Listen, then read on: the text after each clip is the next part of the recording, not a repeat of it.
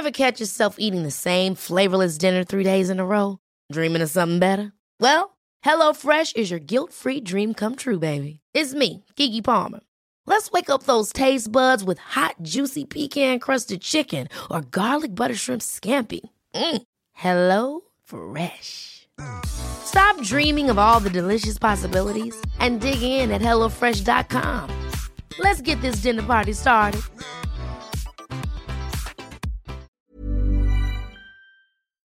Esto es República H, la información más importante de lo que pasa en el interior de la República, con el punto de vista objetivo, claro y dinámico de Blanca Becerril.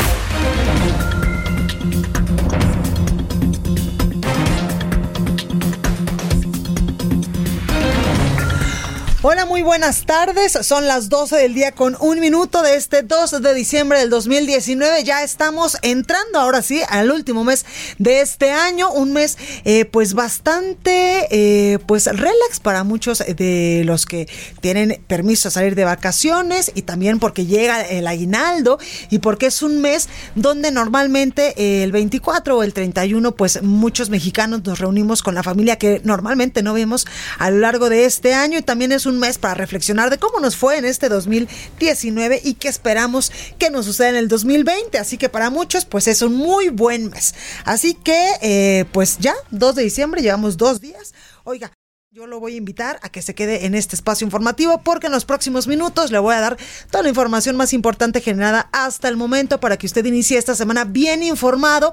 Y es que el presidente Andrés Manuel López Obrador ayer eh, pues cumplió un año exactamente en el cargo de eh, el presidente de la nación. Hubo manifestaciones sobre todo en 18 estados del país, unos a favor del mandatario, unos a favor de su gestión y otros en contra de las políticas políticas que ha implementado, de las estrategias que ha implementado el presidente López Obrador a lo largo de estos primeros 12 meses de estos seis años en los que estará a cargo de la gobernabilidad del país. También hay información importante en materia de seguridad porque hoy el presidente Andrés Manuel López Obrador pues está en reunión con integrantes de la familia Levarón, estos eh, pues estos eh, estas personas que lamentablemente pues eh, tuvieron un eh, pues como le dijo, una masacre, una matanza de nueve de sus familiares en semanas pasadas allá en los límites de Chihuahua y Sonora. Hoy el presidente Andrés Manuel López Obrador los está recibiendo, que precisamente también eh, parte de la familia de Varón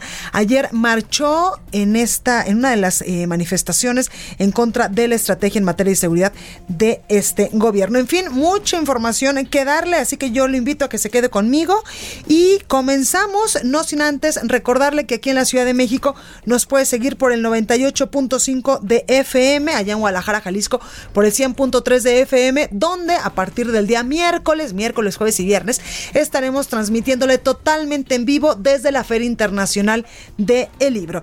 Bueno, también en nuestras redes sociales nos puede seguir. En Facebook estamos como El Heraldo de México, también en Instagram, en Twitter, nuestra, eh, nuestra cuenta es arroba el heraldo-mx, mi cuenta personal, arroba blanca becerril, también totalmente en vivo en www.elheraldodemexico.com.mx, ahí tenemos una pestañita de color azul, usted le da play y nos puede escuchar y ver también a través de streaming totalmente en vivo. Sin más, vamos a un resumen de noticias y comenzamos.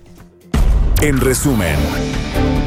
Este domingo, desde el Zócalo de la Ciudad de México, el presidente Andrés Manuel López Obrador rindió un informe con motivo del primer año de su gobierno, donde aseguró que ya ha cumplido 89 de los 100 compromisos que contrajo con el pueblo de México. Escuche. Amigas y amigos, hace un año en este mismo lugar hice 100 compromisos con el pueblo de México. Están en las redes, se pueden consultar. 100 compromisos al pueblo de México. Al día de hoy puedo decir que hemos cumplido 89. En por lo menos 18 estados del país, ciudadanos salieron a las calles para realizar marchas a fin de expresar su rechazo y otros, eh, pues a fin de expresar eh, su estar eh, a favor del gobierno federal y exigir también que se termine con la violencia. Desde el Monumento a la Revolución, Adrián Levarón exigió justicia por el ataque que sufrieron integrantes de su familia en Bavispe, Sonora, el pasado 4 de noviembre. Escuche. Perdonen si no es mi interés mentarle la madre al presidente, ni a los indios, ni a los caídos.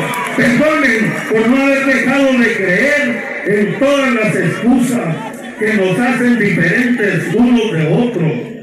Perdonen, pero mi corazón está demasiado lleno de dolor. Y extrañamente el día de hoy solo puedo pensar en mi deseo de vivir. En su conferencia de prensa mañanera del día de hoy, el presidente López Obrador dijo estar contento por su primer año de trabajo y reiteró que la oposición tiene derecho de manifestarse, así lo dijo. La oposición tiene garantizado el derecho de manifestación. Además, es una libertad fundamental el que nos podamos expresar, manifestar, protestar, el derecho a disentir. Yo lo veo bien. Además, lo hemos dicho varias veces. Primero, que estamos construyendo una auténtica democracia, no una dictadura. Segundo, y está quedando demostrado, de que existe el conservadurismo. Por otro lado, López Obrador anunció que va a presentar un quién es quién en la atención a la seguridad pública por parte de los gobiernos estatales. En información internacional, el presidente de los Estados Unidos, Donald Trump, anunció que impondrá nuevos aranceles a las importaciones de acero y aluminio provenientes de Brasil y de Argentina. En Madrid, España, este lunes arrancó la cumbre de Naciones Unidas sobre el cambio climático. El secretario general del organismo, Antonio Guterres, llamó a todos los países a no rendirse en la lucha contra el calentamiento global. La nota del día. Bueno, pues comenzamos ahora sí con toda la información y en estos momentos el presidente de México, Andrés Manuel López Obrador, se reúne allá en Palacio Nacional con integrantes de las familias Levarón y también Lagenford. A ellos les informará pues los avances eh, que tienen hasta el momento sobre eh, pues este atentado que sufrieron, que sufrieron nueve integrantes de la familia Levarón el pasado 4 de noviembre. Nuestro compañero Augusto Atempa está precisamente ahí en Palacio Nacional. Augusto, ¿cómo estás? Adelante con tu reporte.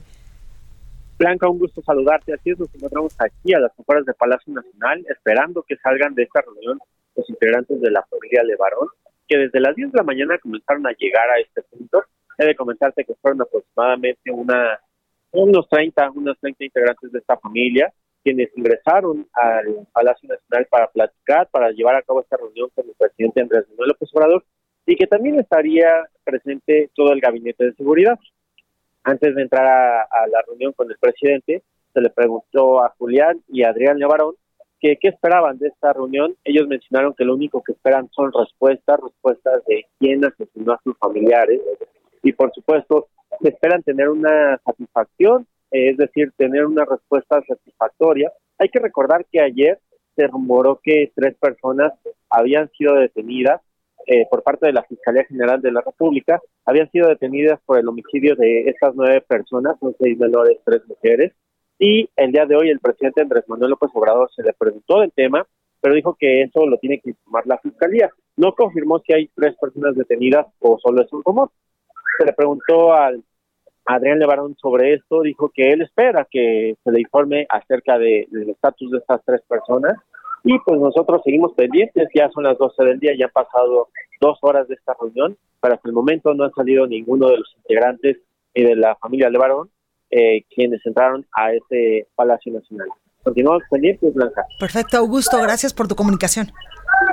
Muy buen día. Gracias. Y es que precisamente hoy en la mañana en su conferencia matutina el presidente de México, Andrés Manuel López Obrador, dijo que en esta reunión que está sosteniendo en estos momentos hoy allá en Palacio Nacional con alrededor de 30 integrantes, ya no lo comentaba nuestro compañero Augusto Atempa, de las familias Levarón y Laganford, les iba o les está informando, o a lo mejor y ya hasta les informó, sobre los avances en las investigaciones por la masacre de estos nueve integrantes. Escuchamos qué decía hoy en la mañana. Vamos a tener este encuentro con la familia eh, Levarón. Es nuestra responsabilidad. Vamos a informarles de la investigación que se está realizando, del avance que ha habido.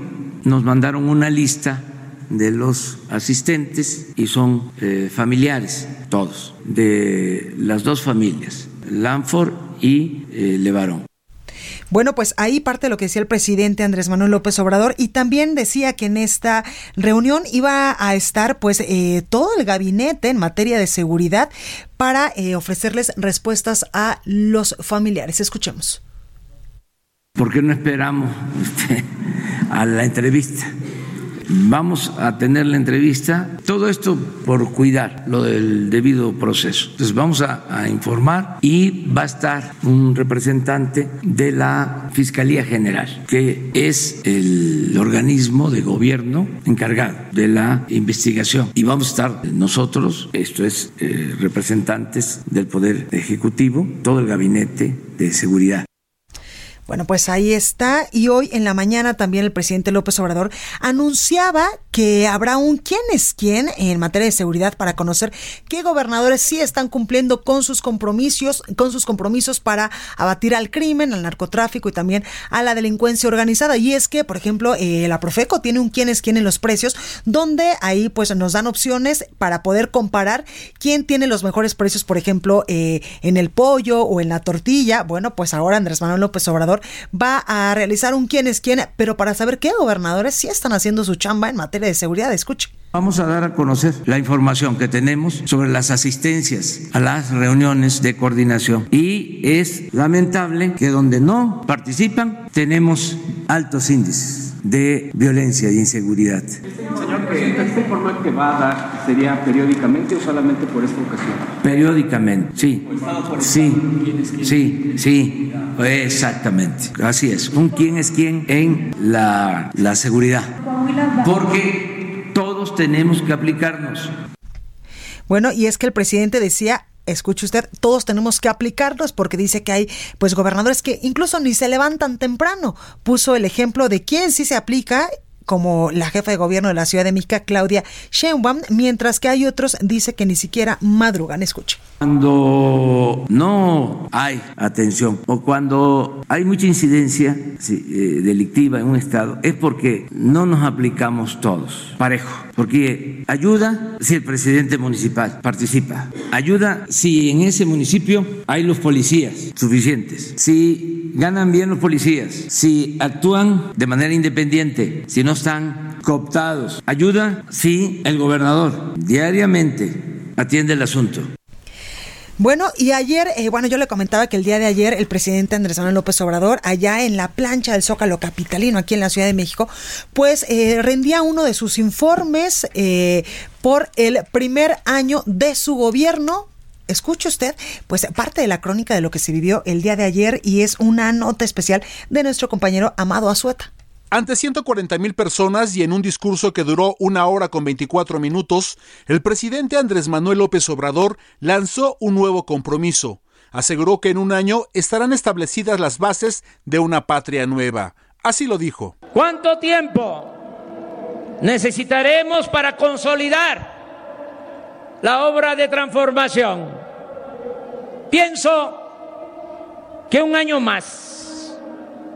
Es decir, en diciembre, que aquí nos vamos a volver a encontrar, de 2020, ya estarán establecidas las bases para la construcción de una patria nueva. Advirtió que se han modificado leyes y creado programas de gobierno que ya nadie los podrá cambiar, mucho menos, dijo, los conservadores. Tendrían que esforzarse muchísimo y pasar mucha vergüenza para retroceder a los tiempos asiagos de la corrupción. Dentro de los programas sociales destacó los apoyos económicos al campo, adultos mayores y jóvenes. Asimismo, celebró la creación de 648 mil empleos. En cuanto a leyes, destacó algunas como la extinción de dominio, eliminación del fuero del presidente, revocación de mandato y consulta popular también la creación de una reforma educativa y la Guardia Nacional. Respecto a la seguridad, agradeció al Ejército y la Marina su compromiso de respetar los derechos humanos y el uso regulado de la fuerza, y reiteró que la seguridad es el principal desafío y en algún momento todo se va a serenar. Escuchemos. Pero estamos seguros de que vamos a serenar a México con el apoyo del pueblo y con el trabajo coordinado de todo el gobierno Respecto a los recientes hechos delictivos en Chihuahua, el jefe del Ejecutivo reiteró sus condolencias a la familia Levarón por el asesinato de tres mujeres y seis niños. Y respecto a la ayuda que ofreció el presidente estadounidense Donald Trump, finalmente la rechazó de la siguiente forma. No aceptamos ningún tipo de intervención. Somos un país libre y soberano el presidente Andrés Manuel López Obrador recordó que hace un año en la misma Plaza de la Constitución lanzó 100 compromisos, de los cuales ha cumplido 89 y solo 11 están pendientes. Amado Azueta, Heraldo Media Group. Bueno, pues parte de lo que sucedió el día de ayer aquí en el Zócalo Capitalino y también en 18 estados del país, pues marcharon, se manifestaron unos a favor del presidente López Obrador de su gestión y otros en contra. Por ejemplo, hubo manifestaciones en Sonora, allá en Hermosillo, en eh, Querétaro, en Cuernavaca, Morelos, en Aguascalientes, en San Luis Potosí, en Ciudad Victoria, Tamaulipas, también en la capital de Puebla, en Veracruz, por supuesto que en Michoacán, en Coahuila, en Sinaloa, en Los Mochis, en Ciudad eh, en la ciudad de Colima, en Zacatecas y en otras ciudades, como por ejemplo en Cancún, Quintana Roo, en Mérida, Yucatán, en Guadalajara, Jalisco también, en León, Guanajuato, Monterrey, Nuevo León y eh, pues hubo movilizaciones a favor y en contra. Las que iban en contra del presidente López Obrador, pues eh, sus principales arengas eran en contra de esta estrategia en materia de seguridad que muchos han dicho es fallida y también por el bajo o nulo crecimiento que está teniendo en estos momentos el país. Las que iban a favor del presidente López Obrador,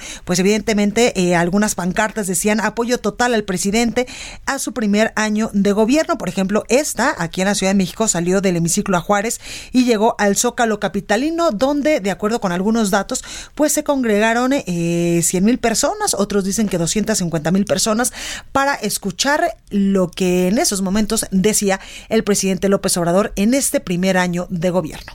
Entrevista.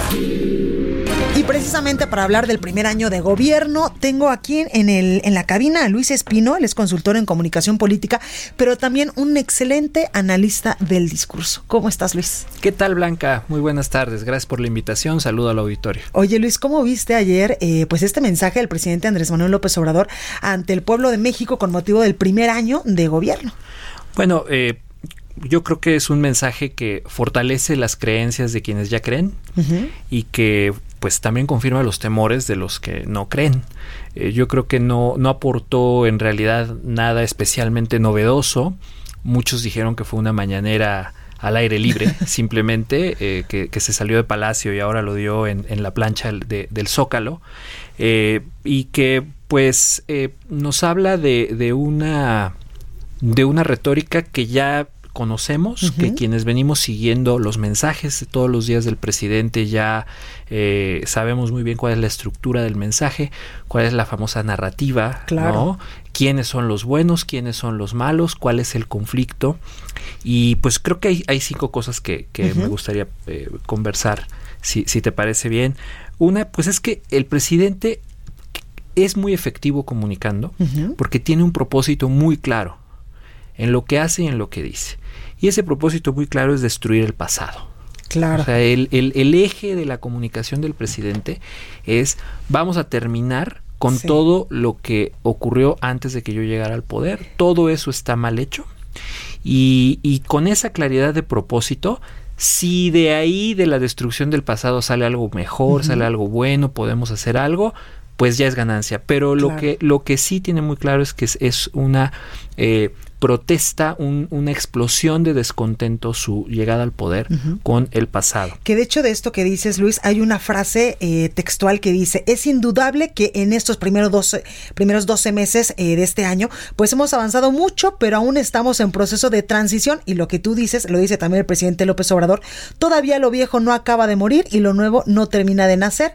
Es así, estamos, eso sí, no estamos simulando, estamos trabajando. Claro, que, que contrasta con la visión pues digamos democrática de la, de, la política y del gobierno que dice que pues todos tenemos algo que aportar. Claro. Y que, la, y que los cambios se van dando con la construcción, con la aportación de todos de manera gradual, ¿no? que, que, que, es lo que los presidentes anteriores nos, nos venían diciendo en cuanto a, a, los problemas del país, que son difíciles de resolver, que muchos son añejos, llevan mucho tiempo, la pobreza, la desigualdad, la discriminación y eh, justamente algo, algo, que hace muy atractivo al populismo y muy atractivo al discurso del presidente López Obrador es que te dice que no, que los cambios son cuestión de voluntad que él sí tiene esa voluntad de cambiar las cosas, no como los presidentes anteriores en esta historia que él nos cuenta, y que gracias a esa voluntad él va a destruir el pasado. Claro. Y esa, ese propósito claro, pues lo vuelve muy claro también a la hora de comunicar y muy convincente porque él va haciendo cosas todos los días que demuestran que él quiere destruir ese uh -huh. pasado. Ahora, ya si nos ponemos a analizar si en el pasado de veras todo, todo estaba mal, claro. si todo, todo debe destruirse o si simplemente había unas cosas que sí debían desaparecer y otras que debían de cambiar y otras que estaban bien, uh -huh. pues ya es otra, otra discusión, pero en el propósito del discurso no hay duda, uh -huh. ¿no?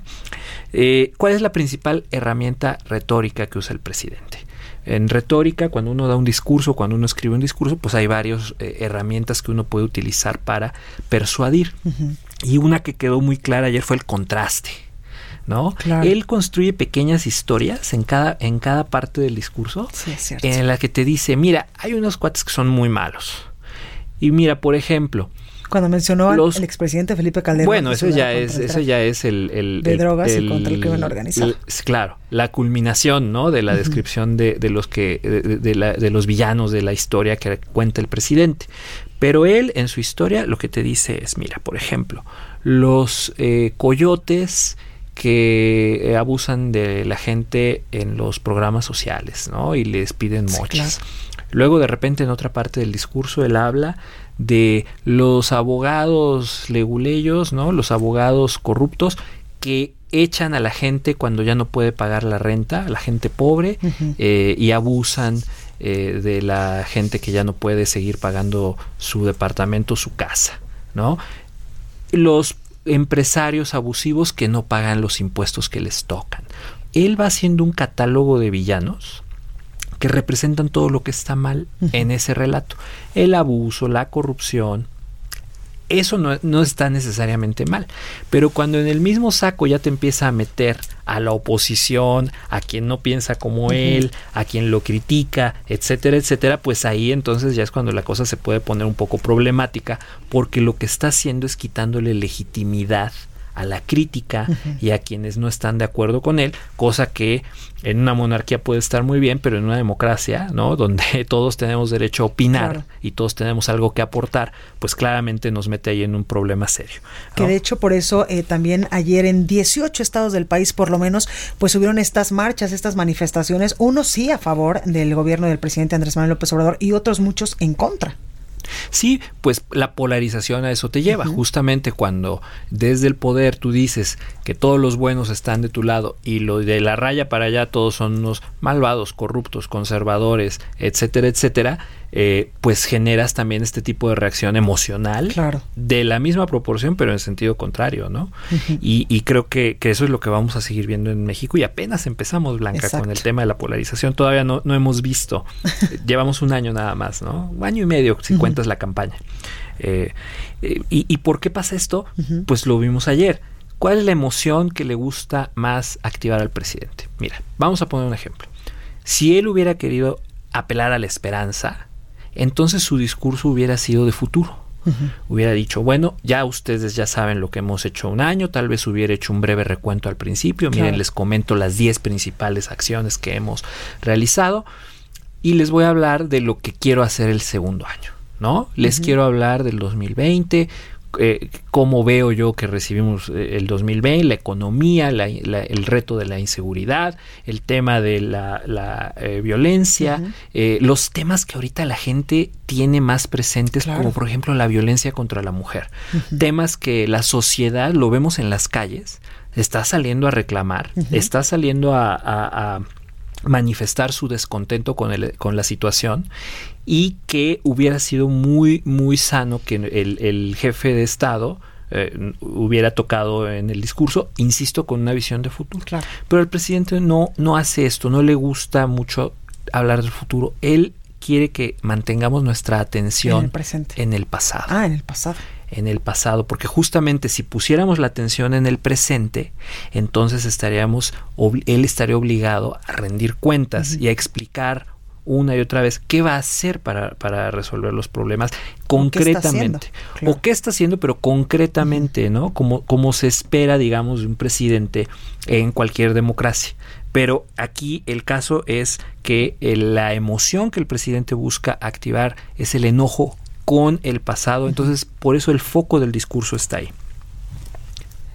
¿Qué otro, Luis? Bueno, yo creo que también otra característica es que hay un AMLO para cada quien, ¿no? Claro. En- por momentos hablaba como un político conservador cuando critica las narcoseries y dice que no hablan de valores.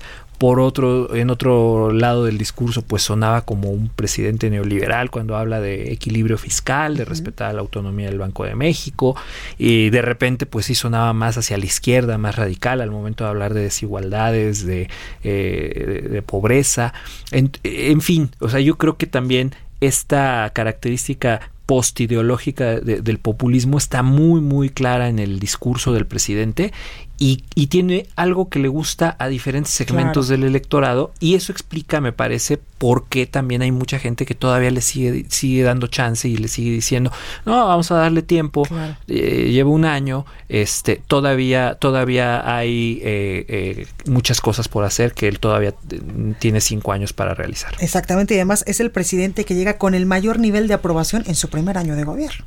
Sin duda, eh, todo, todo un fenómeno porque él basa mucho de esa aprobación en la esperanza, en la, en la expectativa Totalmente. de que la destrucción del pasado nos puede llevar a algo mejor. Y, y- y mantiene el suspenso como buen narrador que Sí. es, te tiene en suspenso porque te dice en cuatro meses, llega el cuarto mes, no, no, no, en, en un año. más, y ayer dijo, espérense tanto, la consolidación vendrá en un año más, ¿no? Pues ahí lo tenemos. Luis Espino, consultor en comunicación y analista del discurso. Gracias por estar esta tarde con nosotros y ayudarnos a, a analizar precisamente parte de lo que decía ayer el presidente Andrés Manuel López Obrador con motivo de su primer año de gobierno. No, muchas gracias. Gracias. A ti, Blanca. Bueno, vamos a sacapuntas de este lunes. Yo soy Blanca Becerril, esto es República H. No se vaya, que yo vuelvo con más. Saca puntas. Después del informe con motivo del primer año de gobierno, lo que sigue para el presidente es una evaluación sobre el desempeño de los integrantes de su gabinete, por lo que en breve habrá ajustes.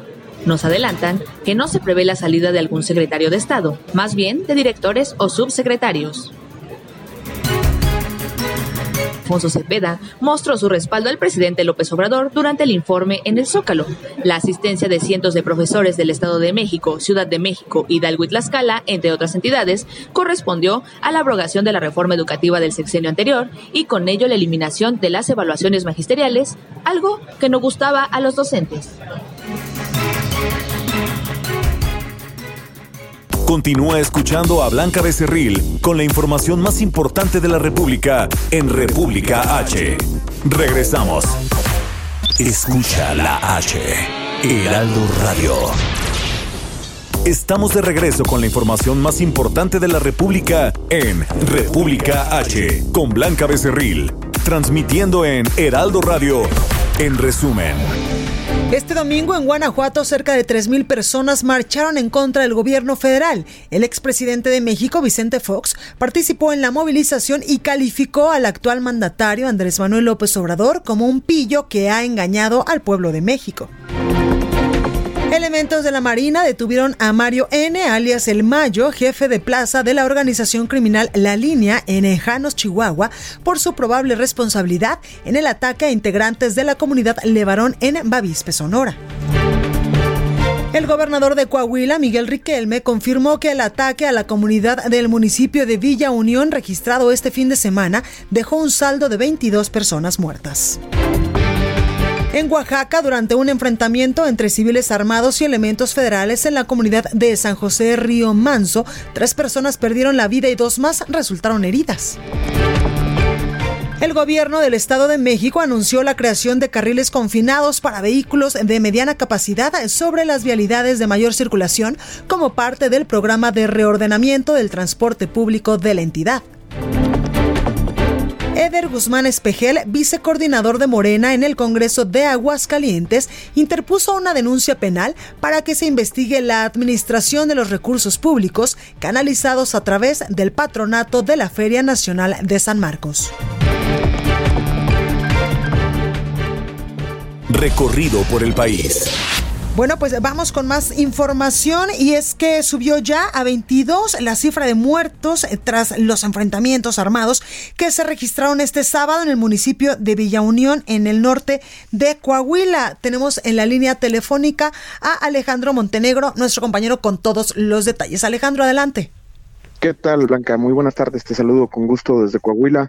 Con esta actualización, como bien mencionas, ya son 22 eh, las personas eh, reportadas como muertas después de este enfrentamiento ocurrido el pasado sábado en el municipio de Villa Unión y que tuvo una duración de cerca de dos horas el enfrentamiento entre presuntos integrantes del cártel del noreste y eh, de distintas fuerzas armadas desde policías municipales, estatales, hasta em, pues elementos de la Secretaría de la Defensa Nacional.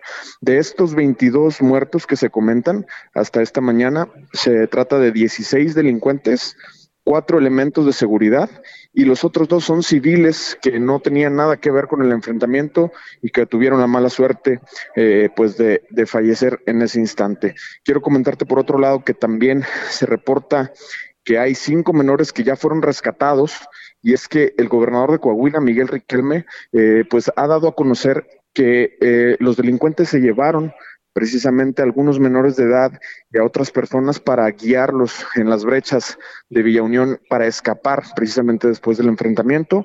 Quiero comentarte también, Blanca, que hay seis elementos de seguridad que todavía están reportados como heridos y eh, también fueron decomisados 25 vehículos a raíz de esta de este enfrentamiento. Eh, finalmente, comentarte también que eh, pues el gobernador del estado también ha dado a conocer esta mañana que ya hay dos personas detenidas eh, a raíz de estos hechos, no dio más detalles, sin embargo dice que hay dos personas detenidas y que ya no hay más desaparecidos. Las investigaciones eh, en torno a este tema continúan, Blanca. Perfecto, Alejandro, gracias por esta comunicación. De nada, muy buenas tardes. Y precisamente hoy en la conferencia matutina el presidente de México, Andrés Manuel López Obrador, lamentaba estos hechos y decía que este tipo de situaciones pues no pasaba en el estado de Coahuila desde hace tiempo. Escuche. Lamentable un enfrentamiento, una agresión a el ayuntamiento en Villa Unión, Coahuila, y perdieron la vida 21 personas, presuntos delincuentes, policías y también dos ciudadanos que no participaron en el enfrentamiento. Yo quiero comentarles que no había pasado esto en Coahuila, ya llevaba tiempo. El gobierno de Coahuila ha estado cuidando mucho el tema de la seguridad pública. Es de los gobernadores el de Coahuila, que más atención le dedica al tema de seguridad. Bueno, y como parte del programa de reordenamiento del transporte público en el Estado de México, se anunció la creación de carriles confinados. Leticia Ríos nos tiene toda la información. Leti, ¿cómo estás? Hola, ¿qué tal? Buenas tardes, Blanca. Efectivamente, eh, pues en el Estado de México, en los municipios conurbados, eh, principalmente como ocurre en otros lugares del país, es tradicional que el transporte público, microbuses, combis y autobuses y se paren en el lugar donde se les ocurre a los choferes para hacer paradas. Y ante esto, pues el gobierno del Estado de México está preparando un proyecto para crear carriles confinados para el transporte público de mediana capacidad sobre las vialidades de mayor circulación como Periférico Norte. Así lo informó Palemón Cruz Martínez, titular del Instituto del Transporte del Estado de México. El funcionario indicó que el proyecto contempla mil kilómetros de carril confinado en todo el territorio mexiquense, que cubrirán el 70% de la movilidad en la entidad en nueve municipios del país, entre estos Tlalnepantla, Naucalpan, Atizapán, Ecatepec, Cuautitlán Izcalli y Toluca. Este proyecto contempla que las unidades de transporte público solo podrán hacer parada cada 500 metros y bueno, los automovilistas eh, o particulares no podrán circular por este carril confinado que solamente será para el transporte público. Este proyecto se empieza, se espera arrancar el próximo año, eh, durante el primer trimestre, a través de pruebas piloto. Pues ahí lo tenemos, Leti. Gracias por esta comunicación. Muchas gracias, Blanca. Buen día. Gracias. Estado de México. No, pues continuamos con más información del Estado de México y ya está con nosotros Hugo Corso. Hugo, ¿cómo estás? Muy bien, Blanca, ¿cómo estás tú? Muy bien, gracias. Oye, cuéntanos qué tema nos traes hoy, porque nos traes Pues, temas de dinero, de presupuesto. es, de dinerito, nada más que no, no del que va a, a- a verse por aquí en la Ciudad Ah, de México. De dinerito en el Estado de México. Fíjate que ya está, ya está presentada la propuesta y hoy, hoy en la tarde tiene una reunión muy importante, al menos la bancada de Morena en el Edomex, la bancada de diputados de Morena en el Estado de México, que es la bancada eh, mayoritaria, que ellos, ellos solos hacen la mayoría simple, que es del 50% más uno, y eh, pues buena parte de la decisión y de la definición del presupuesto ellos la van a terminar tomando más allá de las de las peticiones que pueda hacer el ejecutivo. Hay cuestiones interesantes, Blanca, porque podríamos hacer un, un comparativo y nuevamente el presupuesto para este año, como tú sabes, tuvo casi la mitad, la mitad, y como pasa en todos los presupuestos, casi la mitad de los recursos, el 46% se fue para el capítulo 1000, el de servicios personales, básicamente los sueldos. Eh, la propuesta que está haciendo el, el Ejecutivo para, para eh, los sueldos es en general mantener casi, casi contenido el asunto de, de los incrementos por la cantidad de lana que, que significaría subirlo. Para 2019 tuvimos un presupuesto de alrededor de 291 mil millones de pesos en el. Estado de México. Lo que está pidiendo para 2020 Alfredo del Mazo son 302 mil millones de pesos. No, bueno. Esto es, esto es un incremento. Mucho. Este, pues ahí, ahí tiene, ahí tiene un incremento, pero lo que está planteando es dedicarlo no tanto a los sueldos, sino a la inversión eh, pública, en obras, en servicios, en transferencias a municipios, que este año no les fue mal a los municipios en, en el Justo te iba a 2019. decir eso. Este año, mira, los municipios tuvieron, 40, si no me equivoco, 43 mil millones de pesos, el 16% de todo el presupuesto. Con este par de detalles uno puede decir, bueno, ahí te puedes dar cuenta qué reclamos pueden ser más políticos que, otros. Con el 16% del presupuesto destinado a municipios, después de que te queda libre la mitad, es decir, de los 291 mil millones, casi la mitad se la come los eh, servicios personales, los sueldos. Y de la mitad restante, 43 mil millones fueron para municipios en, en participaciones y aportaciones. No les va mal. Habrá que ver qué determinaciones toma la bancada de Morena. Ellos en realidad tienen el sartén por el mango. Ellos pueden decir sube, no sube, Claro. baja, no baja. Si hubiera un incremento en el capítulo 1000 de servicios personales, una cosa es que lo pida el, el- el Ejecutivo y otra cosa es que lo autorice el Legislativo. Tendría que eh, achacársele a Morena. Vamos a ver si siguen con la intención de la austeridad. Te repito, hoy en la tarde tiene una reunión importante de la bancada de Morena y podrán ir definiéndose mal los rumbos. Eh, vamos a ver también para el próximo año cómo se mueve el, rubro de eh, desarrollo social. Claro. Para este año solo tuvieron 7 mil millones de pesos en desarrollo social. Pero es que este año ni el próximo iba a haber elecciones. Exacto. Dentro de dos, en el 21, sí va a haber elecciones. Oye, pero qué mal, ¿no? Que Entonces, los recursos en materia de- vamos a de, ver. seguridad. Si, si en el Sí. presupuesto 2020 eh, la Secretaría de Desarrollo Social brinca de 7 mil millones que tuvo este año ¿A 20? a 20, o sea, Dirían, 2 ahí más es 2 con son 4, ¿no? claro. 2 más 2 son 4. Vamos a ver cómo queda. Pero este es un rubro importante. Y habrá que porque el ver. Estado de México tiene muchísimas zonas marginadas de bajos recursos. Hay una gran, lo que le dicen el- el- la zona verde, el voto verde, ¿no? Todo el campo. Hay una gran, gran, en el sur, en el suroeste, Tejupilco, Temascaltepec, Otzolotepec, toda la parte de Valle de Bravo hacia el sur, es zona es básicamente de campo. eh, Rurales. Ahí eh, pega muy bien en el ánimo los apoyos que puedan llegar eh, de parte del gobierno y sí se traducen generalmente en fidelidades eh, electorales. Legítima o, o- o no, pero ahí, es, ahí está el quid. Vamos a ver cómo se mueve el asunto. Es importante la reunión que tengan hoy los diputados de Morena y a ver si me entero de algo y el, mar, el jueves les puedo platicar aquí como O sea, qué ya, discutieron. ya nos Ya- dijo que no viene el miércoles, viene hasta el jueves. Oye, Perdón, es que, ¿sabes? El miércoles, perdón, miércoles, es que ya no sé qué día ya No, como- es que además debo de regañarte, eh, Hugo, porque no habías venido, nos tenías súper abandonados. estábamos con- Hay una de tus fans, Tania Soto, a quien le mandamos un saludo, que ya me dijo, oye, ¿qué onda? Ya, Ya hasta se fue- se fue a ¿dónde Denver, anda? volvió, Sí, es- este- No, tú, no, ella sí se Ella- fue de vacaciones ella se porque fue se de vacaciones. Pero no, pues tú andas muy trabajador en otras algo cosas. de aquí, algo en otras cosas. En el libro este que vamos a presentar Ah, de sí. Cortés y Moctezuma. Tienes que venir a presumir. Ya, el 10 de diciembre lo vamos a presentar. Ahí. Por eso, por eso, querido Radio Escucha, no había escuchado usted a Hugo Así Corso es. y sus eh, pues notas importantes del Estado de México. Y Tania tampoco la habías escuchado por eso. Así es, así es. Pero ya. Aquí Pero el el miércoles. miércoles. El miércoles les cuento cómo se enjuagó la reunión que tengan hoy los diputados de Morena en la tarde. Buenísimo. Hugo Corso, gracias Muchas por gracias, estar con Blanca. nosotros. Y para que se te quite, te voy a pedir un anuario de lo más importante y lo feo, lo bueno y lo malo del Estado de México para fin de año. Lo vamos a tener, seguramente con que sí. Que, con que no me digas es que estoy editando Cuenta otro con- no, no, ya, ya, ya. Ahorita No ya. te creas. Muchas gracias, Gracias, Blanca. Hugo. Buena tarde. Buenas tardes. El análisis. En la cárcel yo ya me sentía muy mal porque las camas tenían polvo. Karina tiene cinco años. Estuvo más de un mes privada de su libertad en una estación migratoria en Chiapas. ¿Extrañas Honduras? Sí, ¿Y qué extrañas de allá? las flores de mi abuela y ahora no sé quién le va a echar agua. Migrar no es un delito. Protege su camino. Niñas que migran. Dona en Fondo Semillas.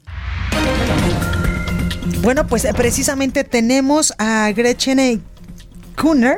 Exactamente, directora del Instituto para las Mujeres en la Migración, que nos trae un tema súper importante. Las niñas que migran, estas niñas que pasan por muchos estados de la República, por todo el territorio nacional a veces, para alcanzar muchas de ellas a sus padres que viven en Estados Unidos y que se fueron a, a, pues a buscar una mejor calidad de vida, pero estas niñas migrantes pues se van solas. ¿Cómo estás? Gracias por estar con nosotros. No, gracias a ustedes. Cuéntanos un poco, eh, pues estas niñas, ¿cuántas son? Entendemos que de cada diez niñas y mujeres, sobre todo en el territorio nacional, en su tránsito, pues lamentablemente son violadas. Claro, eh, bueno, esta es una campaña que está haciendo Fondos Semillas para dar más visibilidad a la situación de las niñas migrantes en tránsito, pero también viviendo en, México, ¿no? en todo el territorio. Y lo que hemos visto es desde 2014 eh, empezaron a, a migrar mucho más niños y niñas. Sin embargo, la mayoría eh, en estos años viajaban solos y la mayoría eran adolescentes niños, o sea, varones. Y recientemente en los últimos dos o tres años vimos dos cosas o estamos viendo dos cosas. Uno, hay muchísimas más familias eh, viajando. Entonces, por supuesto, eso significa que hay niños y niñas viajando acompañados y también niñas que están viajando solas. Entonces, tenemos adolescentes que están viajando solas eh, más de lo que hay- habíamos visto en años anteriores y es muy preocupante, eh, tanto porque eh, hay mucha contención migratoria en, el en la frontera sur, después de que México firmó este acuerdo el 7 de junio de este año con Estados Unidos. Y también porque eh, para los adultos de Centroamérica eh, hay una situación en la frontera norte en la cual eh, las personas que están solicitando asilo en, en Estados Unidos son retornados a México para esperar sus casos. Entonces tenemos en frontera sur y frontera norte situaciones de, de contención donde las personas están en, en una situación de mucha, mucha vulnerabilidad. Entonces nuestro trabajo es tratar de ver cuáles son las necesidades, sobre todo de, de estas niñas, y eh, trabajar con su acceso a la, a- a la justicia, si están huyendo de la violencia, que tengan acceso al asilo en México. Eh, el fin de semana estábamos viendo que la Comar, la Comisión Mexicana de Ayuda a Refugiados, sacaron algunas estadísticas y en este año 2019 ya han habido más de 65 mil solicitudes de asilo en México. Entonces, es una, una situación de más necesidades de protección, una, una Comar eh, fortalecida, con más capacidad, pero más que nada eh, que las autoridades tengan y la, la sociedad civil también tenga el acceso a las estaciones migratorias para poder eh, evaluar, hablar con las personas, Claro. determinar sus situaciones y para ayudarles a pedir protección en México. Claro. Eh, las niñas eh, migrantes no acompañadas, ¿en qué estados de la República eh, se concentran más? Me imagino que en el norte y en el sur del país. Sí, sí, son niñas, o sea, menos de 18 años, ¿no? Este, en, la, en la definición oficial de, de que es una niña, em, deberían tener una, una protección especial. Eso significa que si en el sur están detenidas, eh, el Instituto Nacional de Migración debería de derivarlos a las Procuradurías de Protección a, la Niñez. Ahí es donde están deteniendo a la mayoría de, la población. en Chiapas. En Chiapas, Tabasco, exactamente. Entonces, ahí es donde necesitamos mucho trabajo para que deriven a los niños y niñas a, eh, a centros de atención social y que haya una, una entrevista especial para su, su protección, ¿no? Y en la frontera norte también tenemos una situación interesante porque niñas y niños menos de 18 años los deberían de poder cruzar la frontera y ahí tienen, sobre todo si son de Centroamérica, tienen una protección especial. Entran primero por Customs and Border Patrol, CBP, pero después son eh, entregados a, otro organismo donde hay albergues y la vasta mayoría de estos niños y niñas son luego dados eh, con familiares, ¿no? Entonces, falta también de parte de México mucha sensibilización para que las autoridades sepan que si son niños y niñas, todavía pueden cruzar la frontera con Estados Unidos a pesar de todas las políticas de, contención que hemos tenido en Estados Unidos y este todavía son entregados a, familiares para seguir luego con sus casos. Exactamente. Sí, de por sí el tema eh, de cruzar la frontera, si eres mexicano o si eres eh, centroamericano como adulto, es sumamente difícil. No me imagino lo que debe ser para un niño, para un niño o para una niña todavía más, que somos eh, pues todavía más vulnerables que los eh, varones. Cuando tenemos, por ejemplo, menos de 18 años, escuchamos un audio hace unos momentos de una niña que venía de Honduras de aproximadamente unos 10 años, unos 8 años, que decía que lo que más extrañaba era eh, pues su bandera y esto, pero ¿quién le iba a regar las plantitas? Porque pues las platitas de la abuela porque ya no había nadie en su casa. Exacto. Entonces eso es una, una niña que salió con su mamá y están solicitando asilo precisamente en Chiapas. Y claro, pues son niñas, ¿no? Primero, antes que nada, creo que nos nos, nos, nos, hace falta reconocer de que pues, cualquier niño o niño es eso primero, independientemente de la nacionalidad o la situación migratoria, lo tenemos que eh, pues pensar como cualquier niño o niño con necesidades de em, acceso a la educación, no necesidades de atención médica, en este caso del, del spot que, que escucharon, pues también mucho apoyo emocional, ¿no? Porque qué difícil salir de la casa, dejar atrás a la abuela y no saber qué va a pasar, qué va a pasar con mi vida. Exactamente, y además los peligros a los que se enfrentan, porque eh, pues entendemos que eh, el territorio nacional hay muchos estados de la República donde el crimen organizado incluso está cooptando a estos niños migrantes para las labores de narcotráfico. Sí, ha habido un poco de todo y creo que ahí hay mucho trabajo de investigación en penal por hacer, porque hay muy pocas estadísticas y información verídica sobre la situación de las niñas o niños en situaciones de, de, trata de personas por estas razones que tú dices del crimen organizado. También, por supuesto, es muy preocupante lo que está pasando con las familias en la frontera norte, donde eh, en los albergues de Nuevo Laredo dicen que eh, entre 75 y 90% de las familias que son retornados para esperar sus casos de asilo en Estados Unidos están siendo secuestrados, porque cuando los regresan, pues es muy obvio quiénes son, ¿no? Entonces el crimen organizado sabe muy bien, son los que vienen con una bolsa, ¿no? Eh, entonces, eh, como saben también que tienen familiares en Estados Unidos, hay muchos secuestros y estamos viendo a, secuestros de familias con niños y niños muy chiquitos. traumados, ¿no? Totalmente, pues ahí lo tenemos una grave problemática que estamos viendo en nuestro país y que por supuesto requiere de la ayuda del gobierno federal y también de la sociedad civil, de todos. Claro, ahorita en la frontera norte, bueno, en el sur también creo que es la sociedad civil con los albergues que dan una atención humanitaria muy importante y que están haciendo la mayoría del, del trabajo, ¿no? Sobre todo de esta primera etapa de, de la ayuda humanitaria, ajá, y también pues del apoyo legal. Sin embargo, el Instituto Nacional de Migración, la Comar y otras instancias, la Procuraduría de Protección a Niñez, tienen un gran papel que jugar. Totalmente, pues ahí lo tenemos. Gretchen Kuhner, directora del Instituto para las Mujeres en la Migración. Gracias por estar esta tarde con nosotros. Gracias a ti. Gracias. Bueno, y ya terminó la reunión del presidente Andrés Manuel López Obrador con aparte de la familia Levarón para conocer los detalles nos enlazamos con nuestro compañero Augusto Atempan, quien está precisamente allá afuera del Palacio Nacional. Augusto, adelante. Blanca, lo dices bien, ya terminó esta reunión que se que sostuvo eh, sostuvieron los integrantes de la familia Levarón y el presidente Andrés Manuel López Obrador y todo el gabinete de seguridad.